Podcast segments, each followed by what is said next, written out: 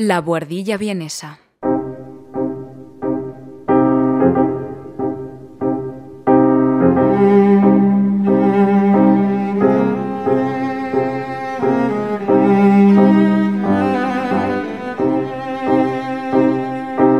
Un espacio de análisis musical realizado por Juan Velázquez desde la capital austríaca.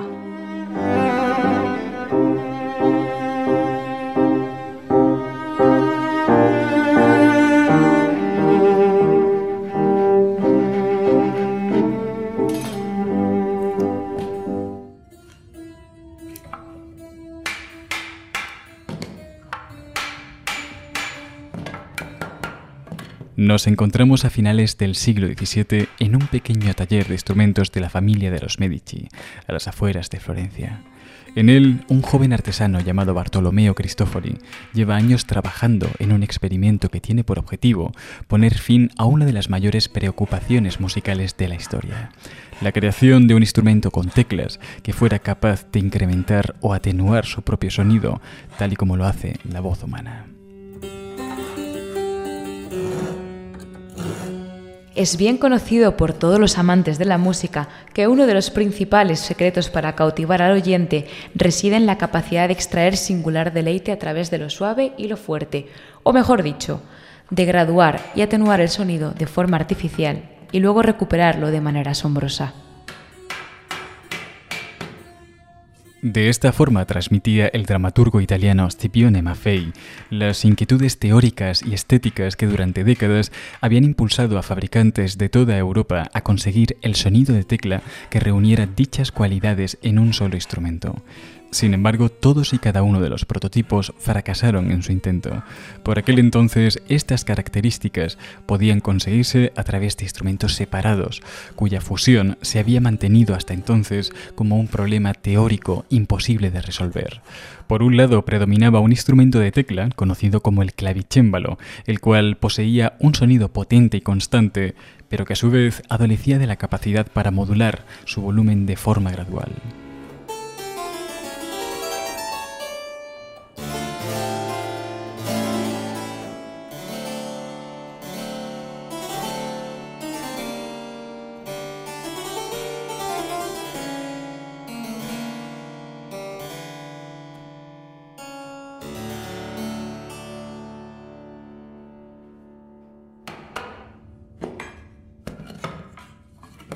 En paralelo y para suplir esta necesidad, predominaba otro instrumento de tecla, conocido como el clavicordio. Este instrumento sí tenía la valiosa capacidad de variar gradualmente el volumen de su sonido, pero a cambio la necesaria fragilidad de su mecanismo no le permitía sonar tan fuerte como el clavicémbalo, lo que lo hacía casi inaudible cuando sonaba junto con otros instrumentos.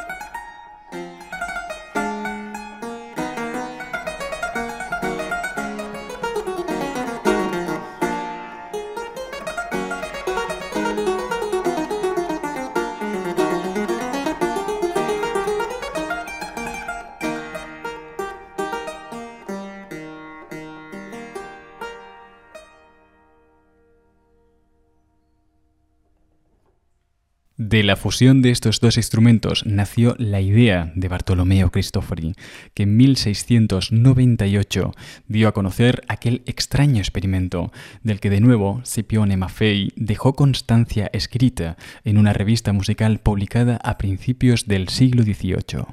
Estas son las formas en que es posible tocar el gravicémbalo col piano e forte, un nuevo invento del maestro Bartolomeo Cristofori de Padua, fabricante de clavicordios del serenísimo gran príncipe Fernando de Toscana, y que combina estas cualidades únicas de tocar suave y fuerte, con el uso de unos martillos que golpean dos juegos de cuerdas al unísono, bajo una tapa de ciprés y sin orificio para dejar salir el sonido. La solución estaba dada, pero lo que Cristofori, ni Maffei, ni ninguno de sus contemporáneos se imaginaban era la inmensa revolución que este hito de la mecánica supondría para el futuro desarrollo de la música clásica. Bienvenidos a la fascinante historia del piano. Bienvenidos a la guardilla vienesa.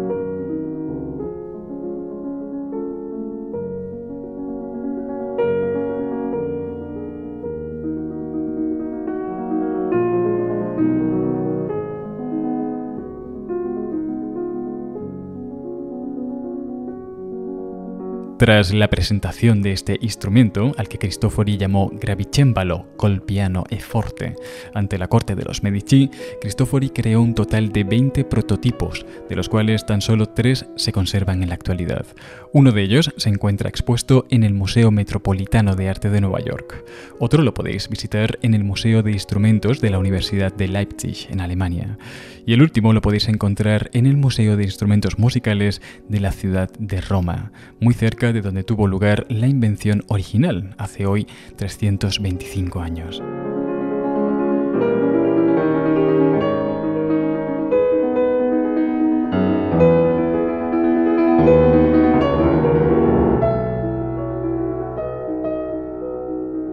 Sin embargo, la historia nos enseña en repetidas ocasiones que las grandes revoluciones no se consuman de la noche a la mañana y el nacimiento del piano no fue una excepción.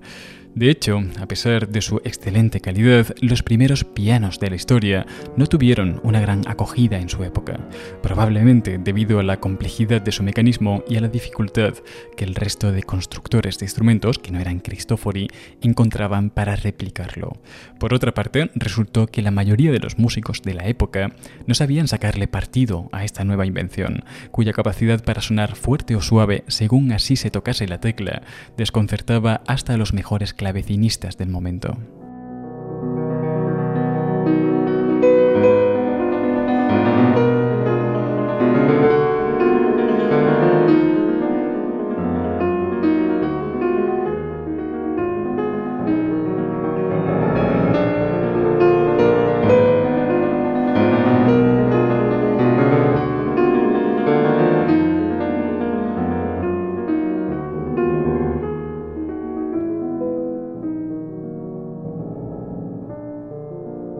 Por esta razón, Cristofori abandonó el proyecto del piano a partir de 1726, pensando que aquello había surgido simplemente como una solución original a un antiguo problema, quizás de hecho irresoluble, de los instrumentos de tecla y de su capacidad para controlar el volumen. Tras esto, dedicó sus últimos años a la construcción y reparación de clavicémbalos y clavicordios, los cuales eran los auténticos instrumentos de tecla por excelencia para la época, mientras que Cristofori terminaría falleciendo en 1731 en la misma ciudad de Florencia, siendo reconocido durante muchos años no como el inventor del piano, sino como un mero restaurador de teclados de la familia de los Medici.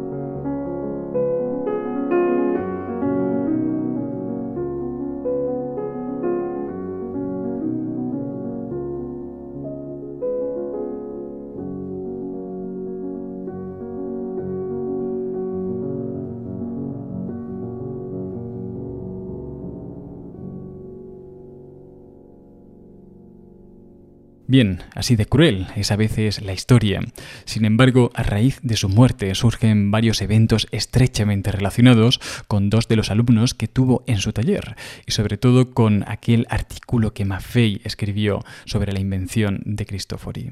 De todo aquello voy a hablaros luego, porque para que entendáis el auténtico ingenio de Cristofori, antes debemos comprender qué son y cuándo surgen los instrumentos de tecla.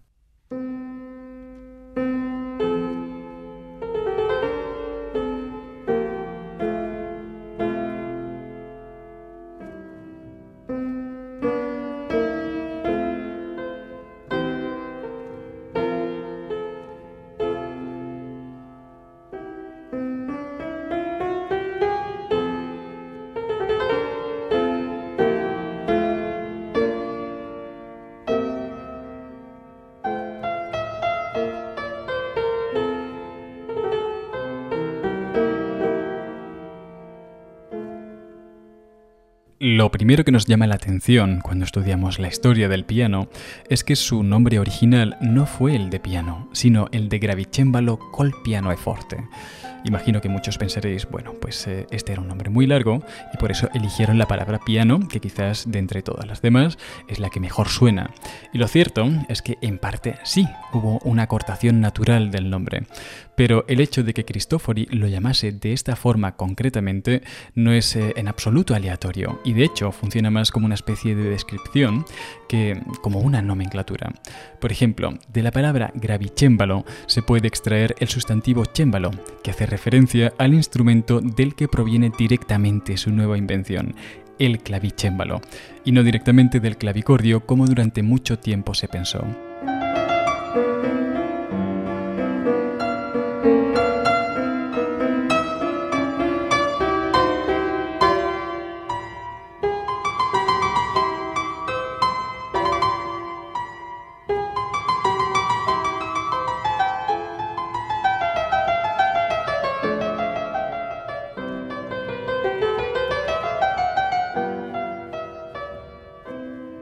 A continuación, eh, encontramos esto de colpiano e forte, de donde hábilmente se extrajo la palabra piano para designar al instrumento al completo, pero que sobre todo hace referencia explícita a la característica principal de su invención, ya que colpiano e forte significa literalmente con suave y fuerte, es decir, que estamos ante una especie de chémbalo con capacidad para sonar suave y fuerte. De modo que la forma en que llamamos actualmente a este instrumento hace referencia tan solo a una de sus capacidades, la de sonar suave o piano. Es curioso cómo este instrumento podría haber llegado hasta nosotros llamándose perfectamente el fuerte, y no el piano, como ya estamos acostumbrados. Y de hecho, durante todo el siglo XVIII y buena parte del XIX, los músicos preferían llamarlo el fortepiano, en lugar de tan solo piano. Hasta que en cierto momento, durante el siglo XIX, se invirtieron estos nombres para ser pasado a conocer como el pianoforte, y finalmente se quedaron con la primera parte de este nombre, con la de piano.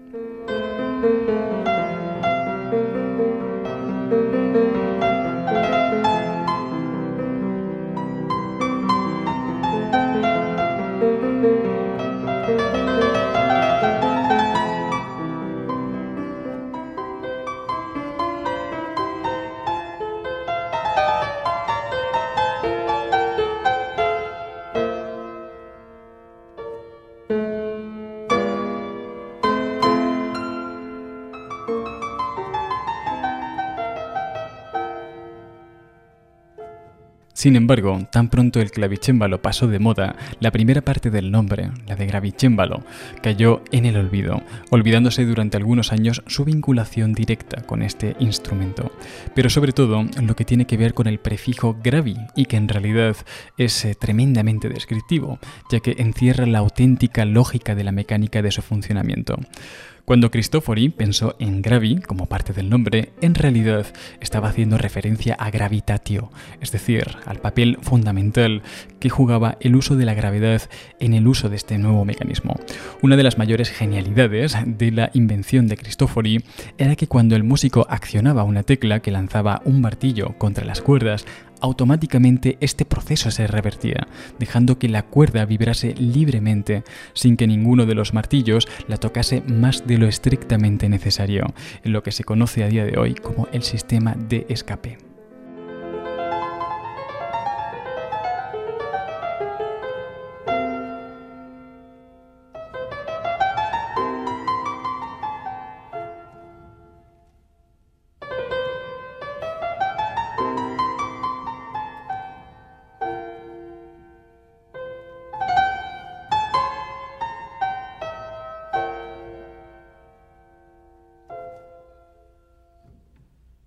Pero a esta conclusión, en la que se utiliza convenientemente el papel de la gravedad, es por supuesto una idea a la que Cristofori no llegó de la noche a la mañana, sino que es el último eslabón de una larga cadena de instrumentos que se remontan a casi mil años atrás, cuando un jurista de Padua dio fe de haber visto por primera vez a finales de 1300 la invención de una especie de salterio accionado no manualmente, sino a través de lo que parecían ser teclas.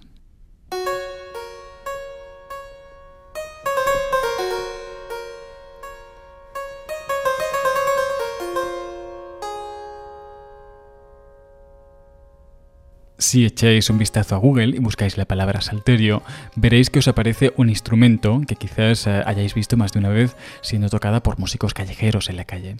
Este instrumento, que como podréis ver consiste en una especie de caja achatada y hueca sobre la que se han colocado unas hileras de cuerdas de metal tensadas con la idea de ser pulsadas con los dedos o a través de dos varillas que se pueden sujetar con las manos a modo de xilófono o similar, es en realidad un instrumento antiquísimo, ya que aparece en grabados de hace miles de años, tanto de la cultura egipcia como de la cultura mesopotámica, y en algunas ocasiones incluso se ha mantenido tocando igual, de la misma forma. Si tenéis curiosidad por conocer su sonido, que a mi parecer es de una delicadeza y belleza únicas, os pongo a continuación un breve extracto de cómo suena este instrumento.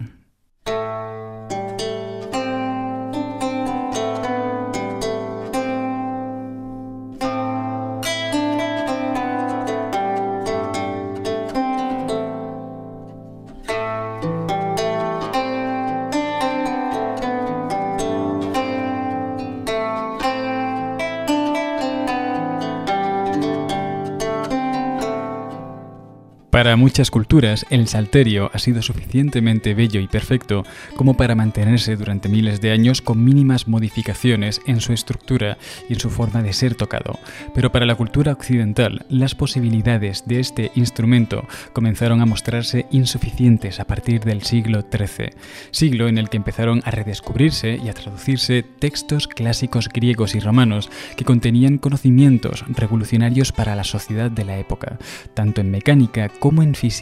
en lo que hoy día conocemos como el inicio del Renacimiento.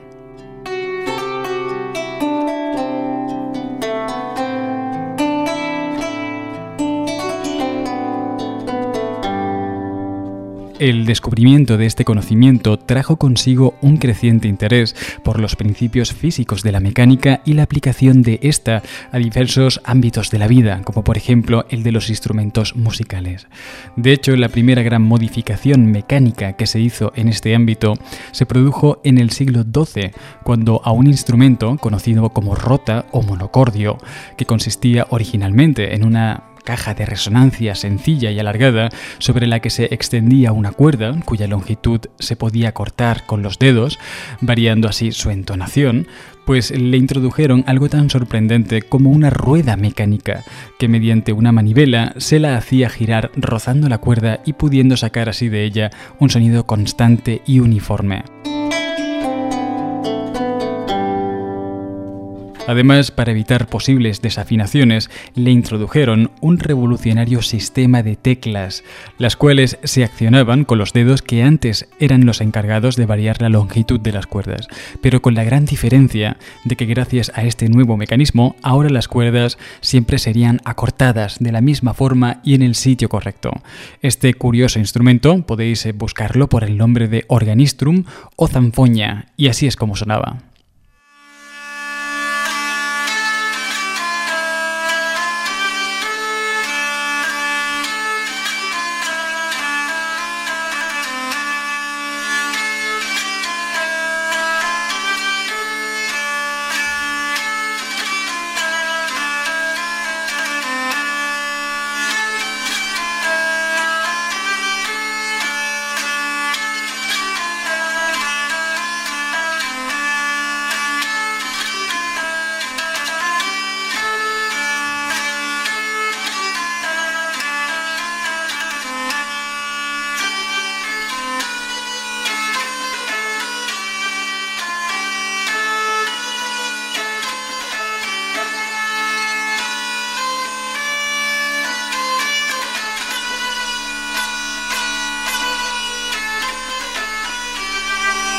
Cuando hoy en día escucháis desafinar a un violinista es porque los dedos de su mano izquierda han acortado la cuerda en el sitio incorrecto y por lo tanto se produce un desatino o una desafinación.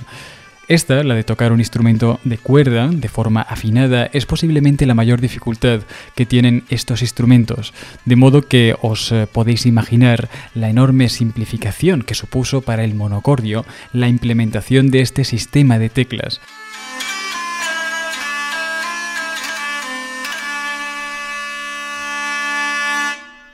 El por qué instrumentos como el violín no aceptaron esta mecánica tiene que ver con la pérdida de agilidad que supone la mediación de un sistema mecánico, algo que pronto se dieron cuenta que solo compensaba si su implementación afectaba no solo a una cuerda, sino a muchas de ellas y al mismo tiempo. Es entonces cuando aquel jurista de Padua vio a finales del siglo XIV la implementación de este mismo sistema de teclas en un salterio, el cual puede llegar a contener hasta 40 cuerdas superpuestas, siendo esta dificultad la que mejor supo solucionar el sistema de teclas.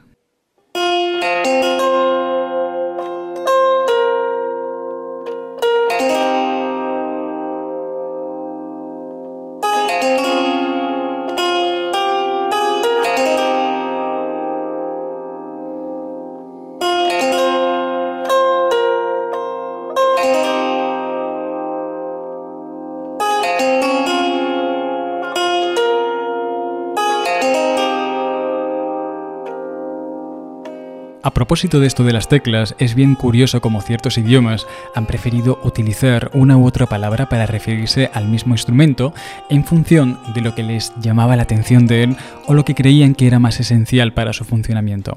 Por ejemplo, tanto nosotros como los italianos o los ingleses llamamos al piano por su cualidad de sonar suave. Recordad que piano significa precisamente eso en italiano, suave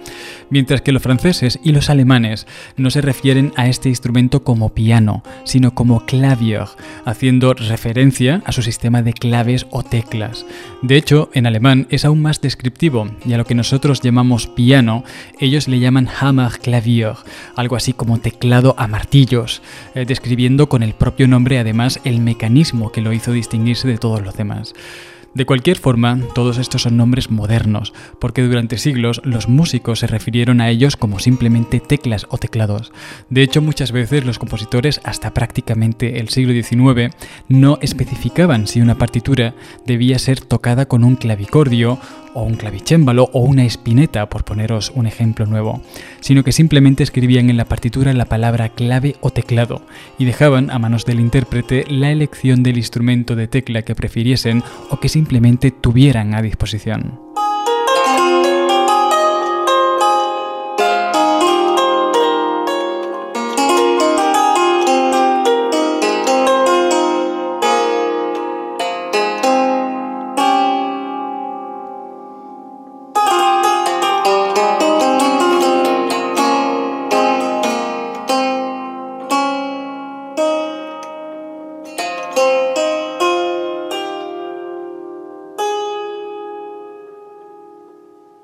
El origen de la palabra clave en relación con la música, sin embargo, es muy antiguo. Hasta donde se sabe, parece ser que los músicos anteriores al siglo X y IX utilizaban el término clavis cuando una letra hacía referencia a un cambio de tono. De este uso tan antiguo proviene nuestro uso actual de cuando nos referimos a que una partitura está en clave de sol o en clave de fa o en clave de do.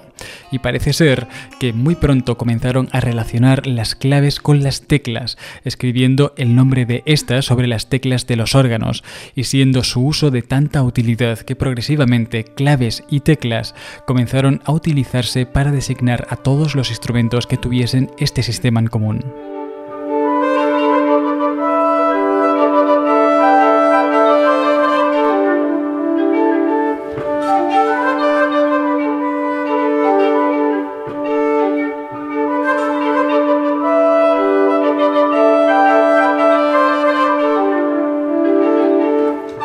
Todo esto, el sistema de teclas, por novedoso que parezca a ojos de alguien del siglo XII, ya existía desde hacía miles de años. Tanto los griegos como los romanos conocían este sistema y lo utilizaban para un peculiar instrumento conocido como órgano hidráulico, el cual poseía un curioso funcionamiento basado en un tanque de agua que haciendo uso de la gravedad la dejaba caer sobre la parte inferior del órgano, haciendo desplazar el aire que había dentro de unos tubos que a su vez eran accionados por un sistema de teclas que permitían o no el paso del aire.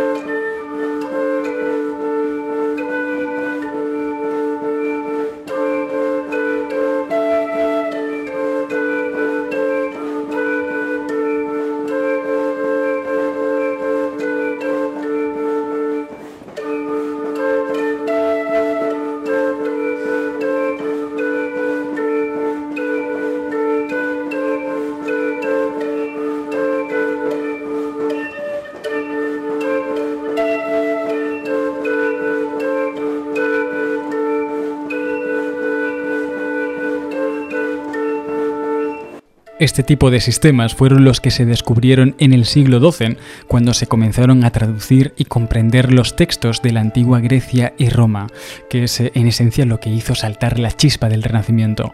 Pero lo que sí fue revolucionario para la época fue la implementación de estos sistemas no en instrumentos de viento como el órgano, sino en instrumentos de múltiples cuerdas como era el caso del organistrum y más tarde el salterio.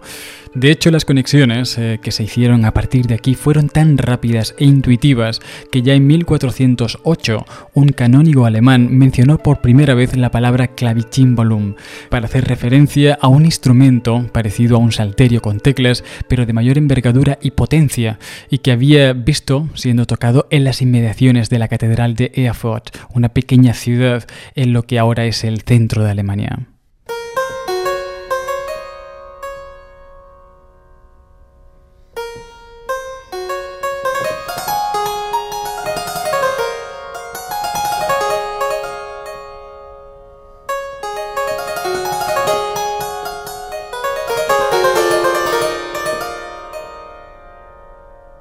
Es entonces cuando aparece el nombre de un tal Hermann Pohl, un vienés nacido en 1370 que dice ser el autor del Clavicimbolum, eh, habiéndose basado en sus conocimientos previos adquiridos en matemáticas y astronomía durante su estancia en la Universidad de Viena. Actualmente se tienen ciertas dudas de que realmente fuese él el inventor del clavicémbalo, aunque se presupone que en cualquier caso ayudó a mejorar su funcionamiento gracias a los conocimientos científicos de los que sí que pudo haber eh, hecho uso. En cualquier caso, para mediados del siglo XV, este instrumento ya era bien conocido por las élites culturales europeas y desde 1425 aparece frecuentemente tallado tanto en iglesias y catedrales como en diversos tratados e instrumentales de la época.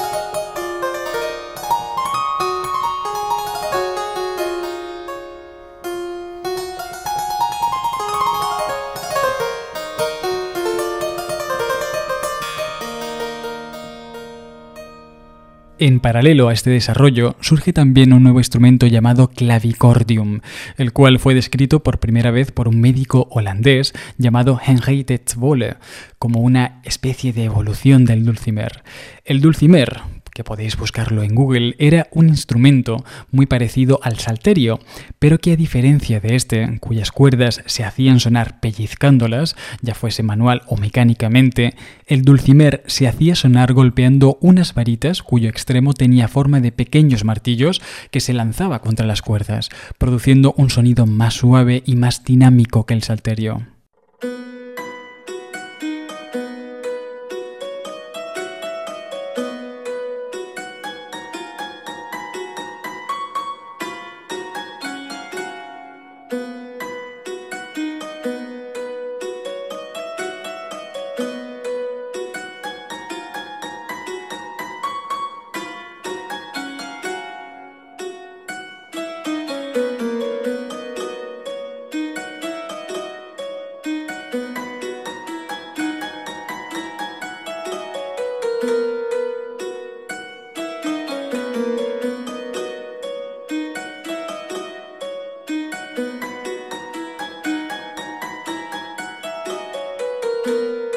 El clavicordium, como su propio nombre indica, consistió en implementar un sistema de clavis o teclas al esquema de cuerdas entrelazadas del dulcimer, y fue así como nacieron las dos soluciones principales al problema de implementar mecánica a las cuerdas.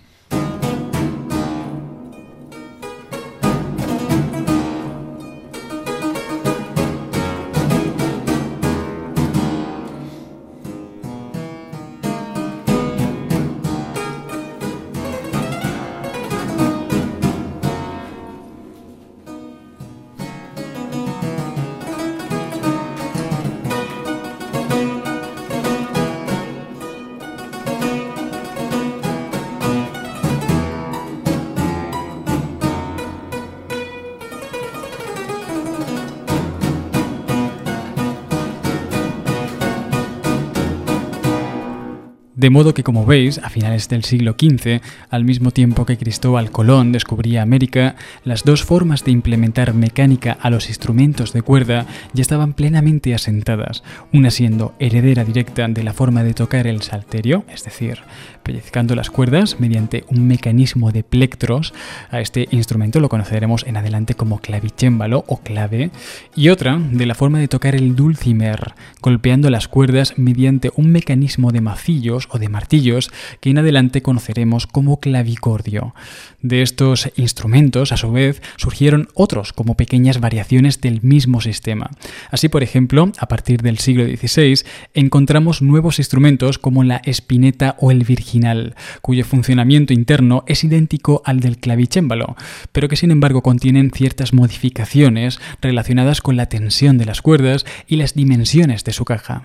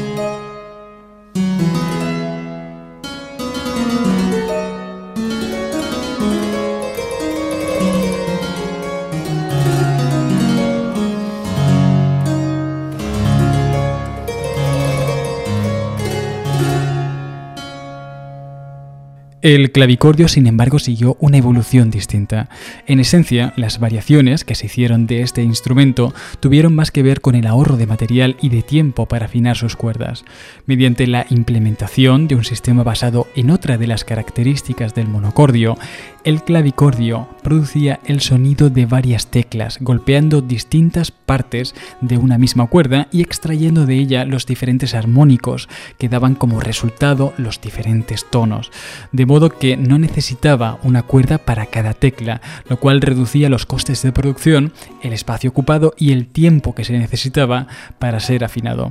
De modo que durante el siglo XVI y el siglo XVII las variaciones principales que nos vamos a encontrar son clavicordios con y sin este sistema.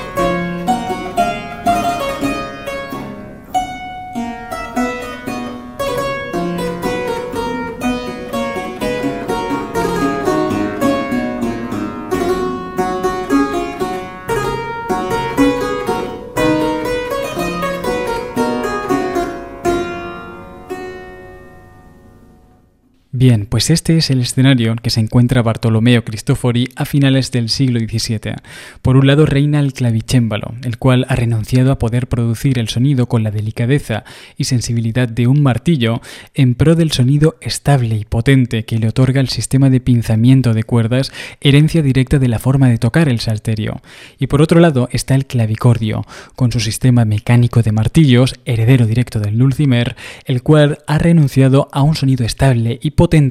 en pro de la delicadeza y la sensibilidad que le otorga este sistema. Ambos instrumentos convivieron perfectamente durante siglos, satisfaciendo necesidades distintas tanto de los compositores como de intérpretes y del propio público. Sin embargo, debido a las características que estos tenían, durante décadas se fue gestando una necesidad en el oyente que no estaba contentada y que fue la que condujo a que en 1690 el príncipe Ferdinando de Medici el cual era un gran amante de la música, convenciese a un constructor de instrumentos de Padua llamado Bartolomeo Cristofori para que se trasladase a Florencia y encontrase una posible solución a este antiguo problema.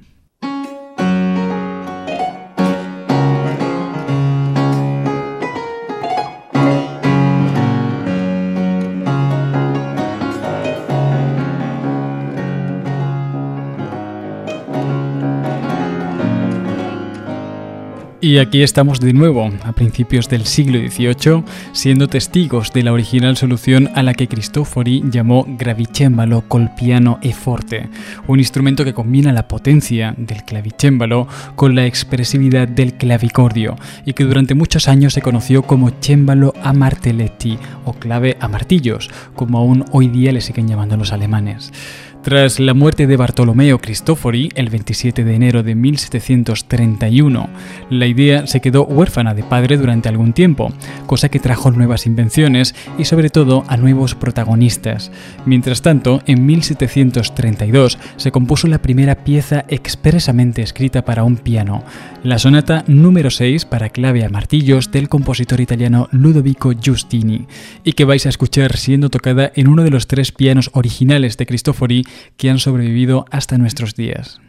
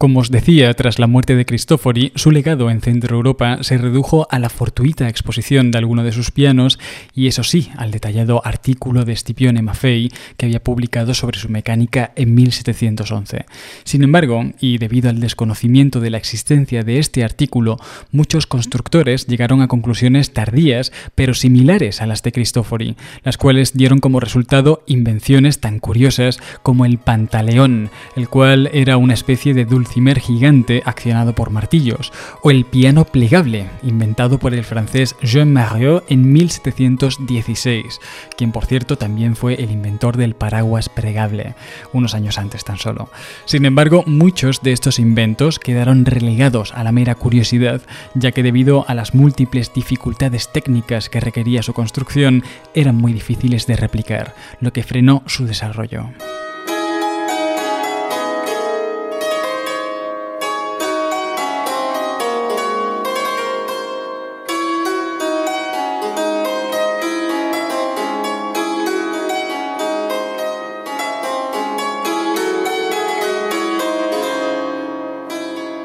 Mientras tanto, incluso el piano de Cristofori estuvo relegado a la categoría de curiosidad durante algunos años debido a la complejidad de su mecánica y a las dificultades técnicas que requería su construcción. De hecho, tras la muerte de Cristofori, varios constructores intentaron simplificar su mecánica, fracasando todos ellos en el intento. No sería hasta pasado el primer tercio del siglo XVIII que un constructor alemán de órganos llamado Gottfried Silbermann examinase uno de los pianos originales de Cristofori, entendiendo toda su complejidad y creando su propia versión del mecanismo ya existente. Silverman, que contaba con los recursos técnicos y económicos necesarios para poder experimentar, diseñó un cuerpo mayor para el piano de Cristofori. Sobre él introdujo cuerdas más largas y más densas, las cuales podían soportar ahora una mayor tensión. Para contrapesar la fuerza que éstas ejercían sobre el piano, Silverman reforzó la estructura interna de este, utilizando maderas de una mayor dureza y ampliando el número de cuerdas que éstas podían soportar. Como resultado, Silverman creó un instrumento mucho más hábil y mucho más potente que el de Cristofori, al cual lo bautizó como Hammerflügel o piano de cola.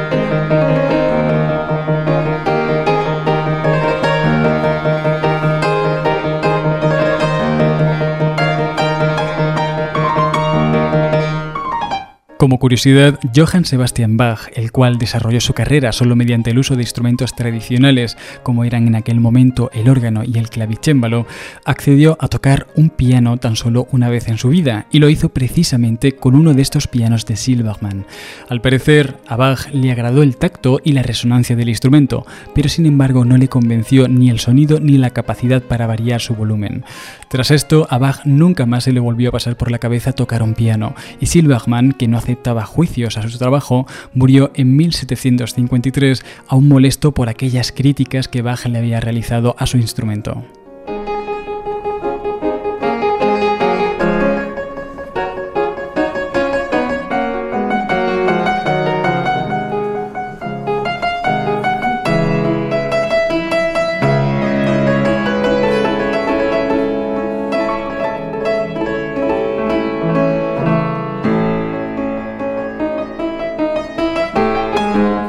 Sin embargo, los años que Silverman invirtió en desarrollar la invención de Cristofori resultaron ser trascendentes para la futura evolución y consolidación del piano en Europa.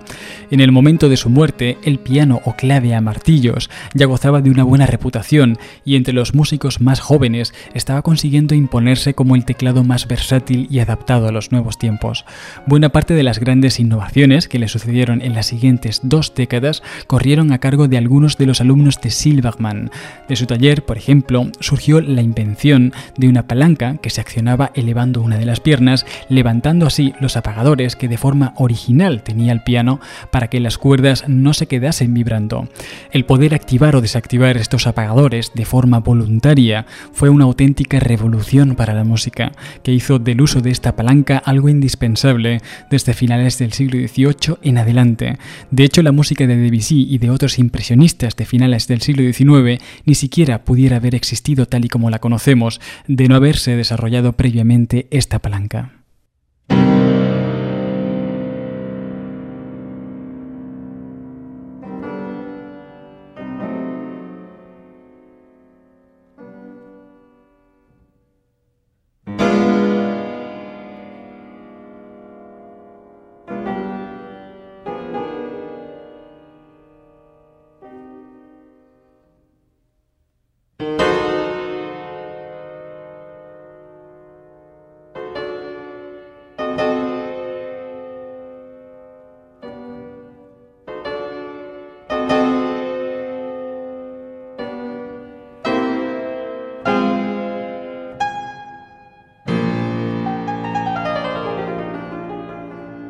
Al mismo tiempo, uno de los alumnos de Silverman, llamado Christian Friederichi, comenzó a desarrollar la idea de un piano de cola que ocupase menos espacio, eso sí, sin perder las cualidades de potencia y sonido que su maestro había conseguido. Fue así como surgió la creación de los primeros pianos verticales, los cuales podían llegar a ser tan altos como el techo, y a los que Friederichi solía llamar como pianos en forma de pirámide. La verdad es que no quedan muchos en la actualidad, pero si buscáis en Google piano piramidal o piano jirafa, uno de los primeros que os saldrá perteneció al conocido poeta alemán Goethe y se encuentra en su casa de Weimar, la cual podéis visitar.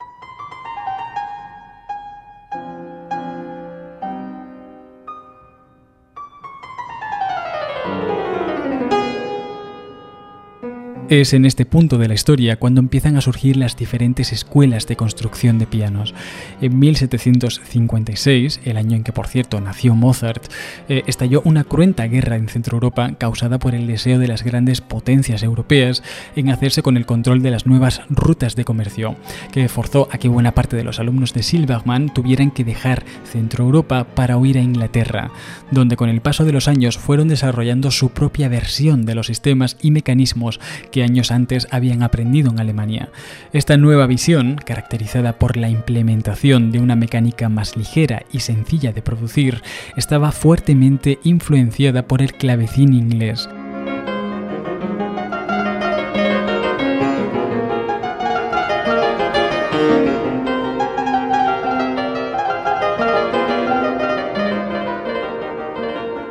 Pero sin duda el mayor logro de esta escuela fue la creación por parte del emigrante alemán Johann Christoph Zumpe de una versión mucho más práctica, compacta y eficiente del piano piramidal de Friedrich, la cual conseguía reducir las enormes dimensiones de este al espacio real que ocupaba una mesa o un escritorio. Además, su mecánica simple y su diseño sobrio y sin adornos permitió que su fabricación fuese relativamente sencilla y económica de producir, por lo que el piano cuadrado o Tafelklavier se convirtió en el primer piano vertical éxito de ventas de la escuela autodenominada Acción Inglesa. Así es como sonaban estos pianos cuadrados.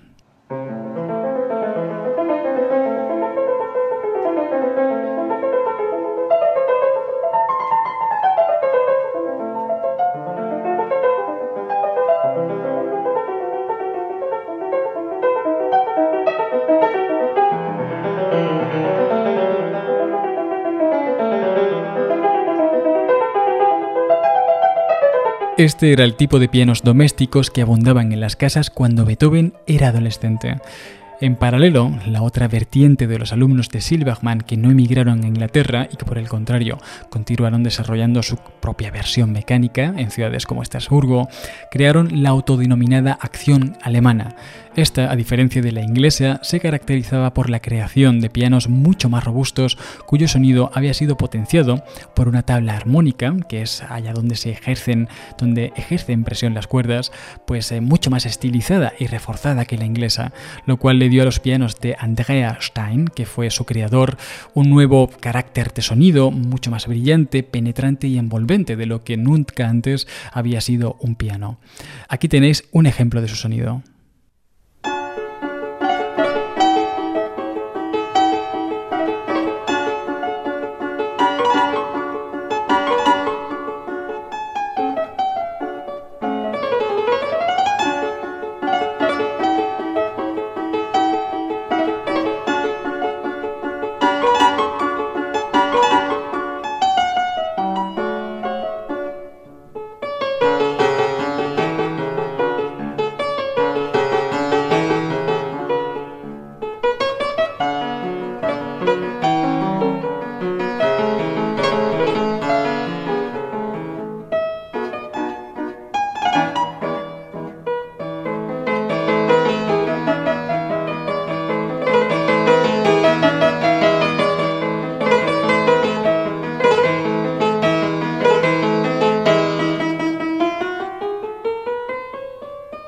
Raíz de aquí comenzó una carrera entre ambas escuelas por hacerse con una mayor cuota del mercado, mientras seguían perfeccionando la mecánica ya existente en los pianos de finales del siglo XVIII.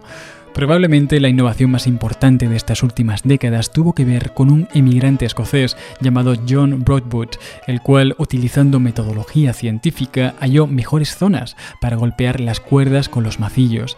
Desde entonces, las cuerdas del piano se golpean aproximadamente a una séptima u octava parte de su longitud sonora, un número impar que permite obtener muchos más armónicos y potenciar aún más el sonido. Pero sin lugar a dudas, la más importante de todas las aportaciones que hizo Broadwood fue el hecho de reforzar la tabla armónica del piano no con madera, que terminaba deformándose a los pocos años por la presión interna que sobre ellas ejercían las cuerdas tensadas, sino con acero, lo que marcó un antes y un después en la forma de entender la composición interna de un piano.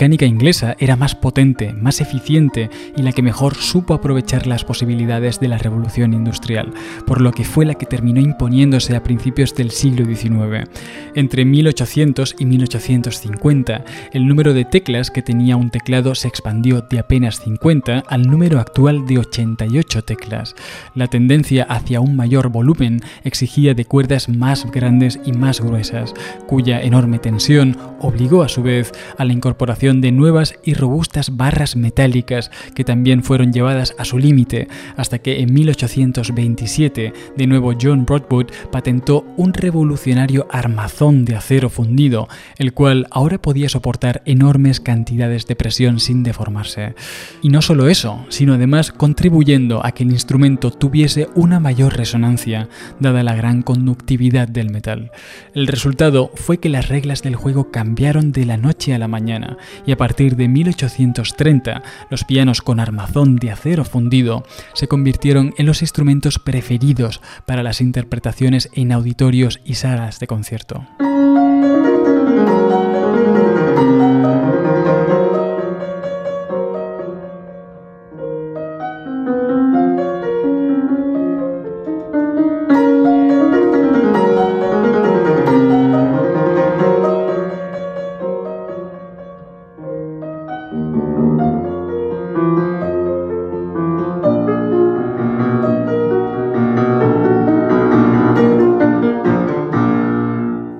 Paralelo, otros constructores de pianos se centraron en el desarrollo del piano de pared, en el que el inglés Robert Warnum jugó un papel indispensable en 1811 y 1826, creando el prototipo actual de piano vertical.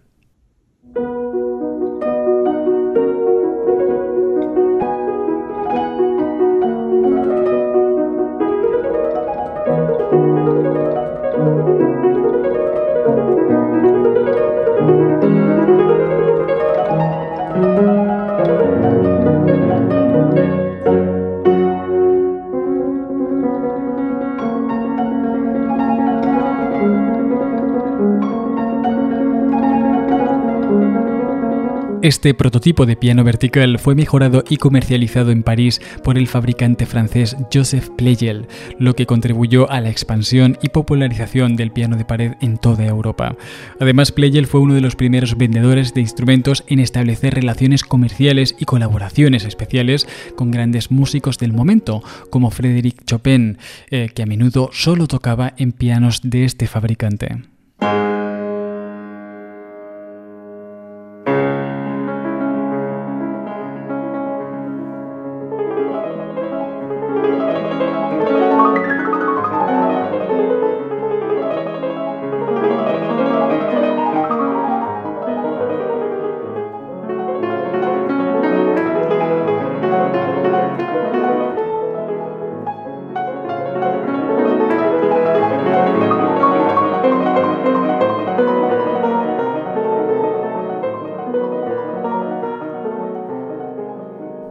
De esta época son muchas de las grandes marcas de piano que aún hoy día siguen imperando en el mercado. Püssendorfer, por ejemplo, fue fundada en Viena en 1826. Bechstein lo hacía en 1852 en la ciudad de Berlín. Steinway Sons fue fundada en Nueva York en 1853 por un emigrante alemán llamado Heinrich Steinweg. De ahí la conversión de su apellido alemán Steinweg al inglés Steinway, que por cierto sigue significando lo mismo, camino de piedras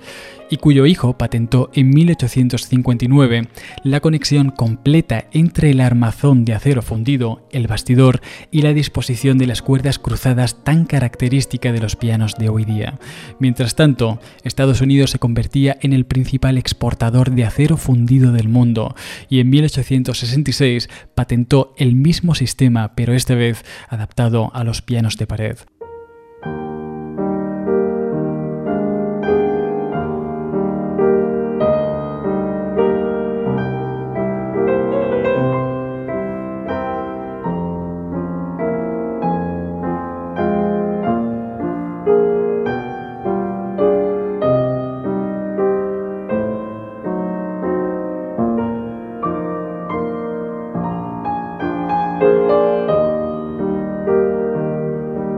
Finalmente crear el estándar definitivo de piano de cola y que fue patentado en 1878 con motivo del centenario de la independencia de los Estados Unidos, convirtiéndose además en el primer piano de la historia construido con líneas curvas, creando así el prototipo definitivo de cómo siguen siendo los pianos a día de hoy en la actualidad.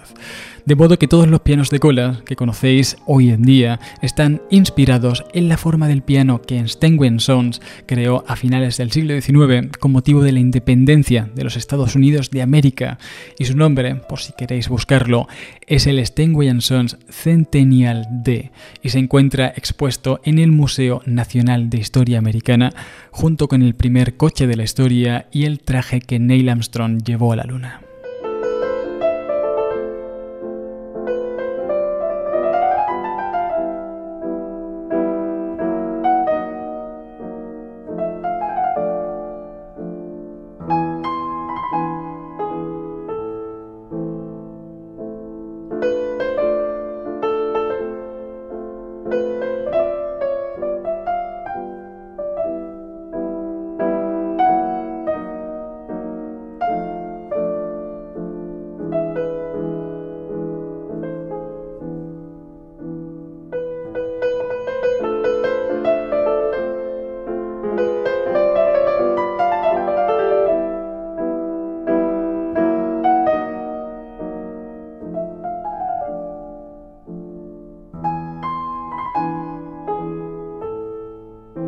En fin, queridos oyentes, pues esta ha sido muy brevemente la bellísima historia de la invención del piano. Detalles, hay muchos más, pero escapan a los confines de este programa, el cual ya nos sirve de broche final al cierre de esta temporada 2022-2023 de la Guardilla Vienesa, y que espero hayáis disfrutado, como siempre os digo, tanto o más que yo.